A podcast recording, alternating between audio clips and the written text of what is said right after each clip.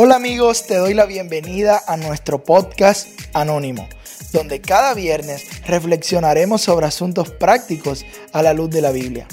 Gracias por ser parte de Anónimo, más que un podcast, una comunidad. Hey amigos, bienvenidos a un nuevo episodio, de verdad que muchas gracias por conectar. Gracias por otro viernes más que saques un espacio de tu tiempo para para poder escuchar esto. De verdad que muchas, muchas gracias. Mira, antes de empezar me gustaría recordarte que, hay una forma de apoyar este podcast y es como compartiéndolo en tus redes sociales. De verdad sería de mucha ayuda si esto te es de beneficio y si conoces a alguien que le es de beneficio, o sea, compárteselo ahí, públicalo en Instagram para que otra gente lo vea. De verdad, muchas gracias. Mira, este episodio básicamente va a estar siguiendo el hilo del episodio anterior acerca de bendecir nuestra ciudad, bendecir el lugar donde estamos. En este caso Colombia, en este caso, sí, lo que está sucediendo allá. Entonces, básicamente este episodio nace de comentarios que vi eh, de personas que están en los dos extremos en esto de, lo que está sucediendo en Colombia. Eh, y unos dicen, ah, Dios está con nosotros, Dios está de nuestro lado. Y otras personas, el otro extremo dice, sí, no, Dios está de nuestro lado. Entonces tú te quedas como, ay, ¿de qué, de qué lado está Dios? ¿De ¿Cuál es el lado que Dios tiene? Dios es de los que no marchan y dice, sométanse a las autoridades o Dios es los que marchan somet y tengan una voz y todo eso. ¿Cuál es el lado de Dios? ¿No, no te has hecho esta pregunta? Porque he visto muchos comentarios en redes sociales diciendo, oh, de los que no marchan, diciendo, o de los que no salen, de los que no hacen nada, diciendo, no, Dios está de nuestro lado. Pero también he visto otros comentarios de otras personas que están activos y dicen, no, Dios está de nuestro lado. Entonces, ¿cuál, cuál es el lado de Dios? y esta pregunta no es nueva, o sea, esta pregunta a, a lo largo de la historia muchas personas se la han hecho. Básicamente Josué se la hizo directamente a Dios. Y básicamente el contexto es, Moisés había sido el líder escogido para sacar a, la, el pueblo de Israel de la esclavitud. Al pueblo de Israel lo iba a sacar de Egipto y lo iba a llevar a la tierra prometida. Y Moisés tenía un segundo al mando, que era Josué, de la persona que vamos a hablar hoy. Resulta que Moisés muere, no puede entrar a la tierra prometida y Dios se le aparece a Josué y le dice, hey Josué, ya Moisés murió, ahora te toca a ti guiar al pueblo. Entonces, Josué tenía que pelear en la, tierra prometida, expulsar a la gente que vivía ahí. Y tenía guerra, era guerra, básicamente. Y dice en Josué 5:13, dice, cierto día Josué, que acampaba cerca de Jericó, levantó la vista y vio un ángel de pie frente a él, con una espada en la mano. Josué se le acercó y le preguntó, ¿es usted de los nuestros o del enemigo?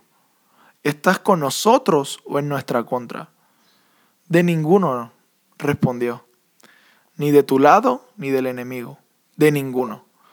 Me presento ante ti como un comandante de Dios. Ahora hay algo que tenemos que entender y es cuando en el Antiguo Testamento aparece la palabra ángel del Señor, regularmente teólogos inteligentes, profesores, leídos y letrados dirían que es una teofanía o una cristofanía. ¿Qué significa esa palabra tan rara? Es una aparición de Jesús en el Viejo Testamento. Una aparición de Jesús en el Antiguo Testamento. Entonces, básicamente, Josué se encuentra con Jesús y le pregunta, hey, ¿tú estás de mi lado o del lado de ellos? Y Jesús les contesta, de ninguno, de ninguno. ¿Y qué tal si esta sería la respuesta de Jesús a todo lo que está sucediendo? es, Jesús, ¿de qué lado estás? ¿De la derecha o de la izquierda? Él diría de ninguno. ¿Sabes? Porque Jesús no anda buscando lados. Jesús no anda buscando bandos. Porque Él es un lado que tomar.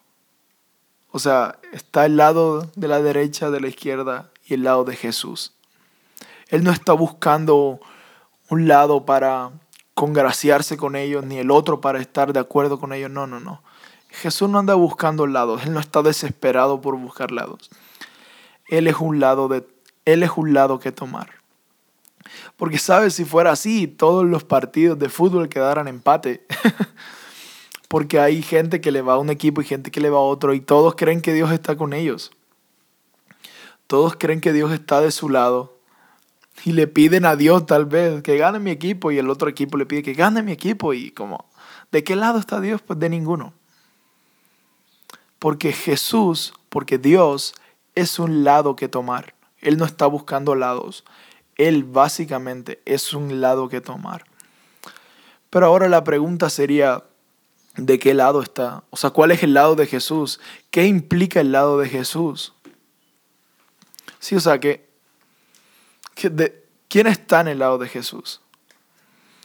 Y nada más quiero ser un poco, sí, abrir un poco el corazón y decir, sabes, el lado de Jesús siempre es el lado de las víctimas. El lado de Jesús es esta gente que fue golpeada, maltratada, para devolverles la dignidad. Este es el lado de Jesús. Como un ejemplo sería una mujer en Juan 8 que fue sorprendida en adulterio. Y los fariseos, la gente la sacó a la plaza y dijo, oye, la ley dice que hay que apedrearla. ¿Qué dices tú? Diciéndole como, uy, va a estar de nuestro lado. Y Jesús dice, no, no, el que esté libre de pecado, que suelte la primera piedra. Y Jesús se agacha, tiene una conversación con esta mujer y le devuelve la dignidad. Entonces, busquemos estar del lado de Jesús. O sea, del lado, del lado de las víctimas, del lado de la gente afectada, del lado de la gente que le está pasando mal en este tiempo, del lado de la gente que ha perdido un familiar por todo esto, del lado de la gente que a lo mejor no tiene que comer, que a lo mejor no tiene un mercado en casa. ¿Sabes por qué debemos estar de este lado de Jesús? ¿Y sabes por qué el lado de Jesús es el lado de las víctimas, de los afectados, de los marginados? Porque lo que hagamos por estas personas lo estamos haciendo por Jesús. O sea, tú, tú, tú puedes pensar como, ay, nada, lo, estás exagerándolo. ¿Cómo que es igual hacer algo por estas personas que por Jesús? Y mira, básicamente la Biblia dice esto en Mateo 25. Dice, porque tuve hambre y ustedes me dieron de comer. Tuve sed y me dieron de beber. Fui forastero y me dieron alojamiento. Necesité ropa y me visitaron. Estuve enfermo y me atendieron. Estuve en la cárcel y me visitaron. Y le contestaremos nosotros, Señor, ¿cuándo te vimos hambriento y te alimentamos? ¿O sediento y te dimos de beber? ¿Cuándo te vimos como forastero y te dimos alojamiento? ¿O necesitado de ropa y te vestimos? ¿Cuándo te vimos enfermo o en la cárcel y te visitamos? Jesús responderá, les aseguro que todo lo que hicieron por uno de mis hermanos, aun por el más pequeño, aun por el más vulnerable y rechazado, lo hicieron por mí. ¿Sabes? Es que detrás de esta gente que está en miseria, detrás de personas que están pasando un momento difícil, detrás de personas que están en necesidad, pues ahí está Jesús. ¿Sabes? Antes pensaba que donde había miseria no estaba Dios. Pero ahora estoy casi convencido que Él está ahí con esa gente consolándolos. Entonces no se trata de buscar, de de tratar de encajonar a Dios en uno de los lados, sino estar nosotros del lado de Dios. No buscar que Dios esté de nuestro lado, sino estar nosotros del lado de Dios. ¿Y cuál es el lado de Dios? El lado de las víctimas, el lado de los marginados, el lado de los rechazados, el lado de los necesitados. Sí, o sea, Dios es Dios de todos, especialmente de los marginados. Entonces nosotros como creyentes, nosotros como seres humanos que nos duele lo que está pasando en nuestro país, Dios, yo te animaría, encuentra a alguien que esté pasando necesidad y ve y ayúdalo. Ese es el lado de Jesús en este tiempo. A una sola persona, o sea, busca, pregunta. Yo creo que si haces preguntas te vas a encontrar que hay gente pasándola peor que tú, que hay gente pasándola en necesidad y créeme, tú lo puedes hacer y lo estarás haciendo por Jesús. Y eso, eso va a desatar una sonrisa en el cielo. Es gente ayudando gente, produce alegría en el reino de los cielos. Porque sabes, cuando el reino de los cielos venga aquí a la tierra, no va a haber pobreza, no va a haber hambre, no va a haber llanto, no va a haber dolor.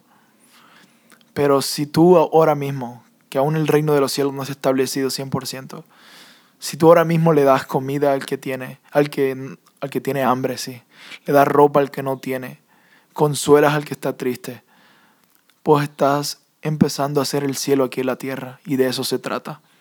Nunca se ha tratado de ir al cielo, siempre se ha tratado de traer el cielo aquí a la tierra. Y se trae el cielo aquí a la tierra preocupándonos por las necesidades de personas, preocupándonos por gente que está en necesidad, por gente que está en los márgenes y ayudemos. Entonces sí, mi ánimo es, bendigamos la ciudad, pongámonos del lado de Jesús, que es el lado del vulnerable, y tomemos acción. Oremos por ellos, pero también tomemos acción. Si está a tu alcance, dale dinero al que lo necesita, dale comida al que lo necesita, dale ropa al que no tiene, dale agua al que no tiene. Consuela al enfermo, consuela a los familiares del enfermo. Mira a ver en qué puedes ayudar, porque todo eso lo estaremos haciendo por Jesús. Y un día Él nos lo va a agradecer. Así que, ¿qué tal si oramos? Jesús, danos la habilidad para tener esta compasión por nuestro prójimo. Danos la habilidad para establecer el reino de los cielos aquí en la tierra. Señor, muévenos a compasión. En el nombre de Jesús. Amén.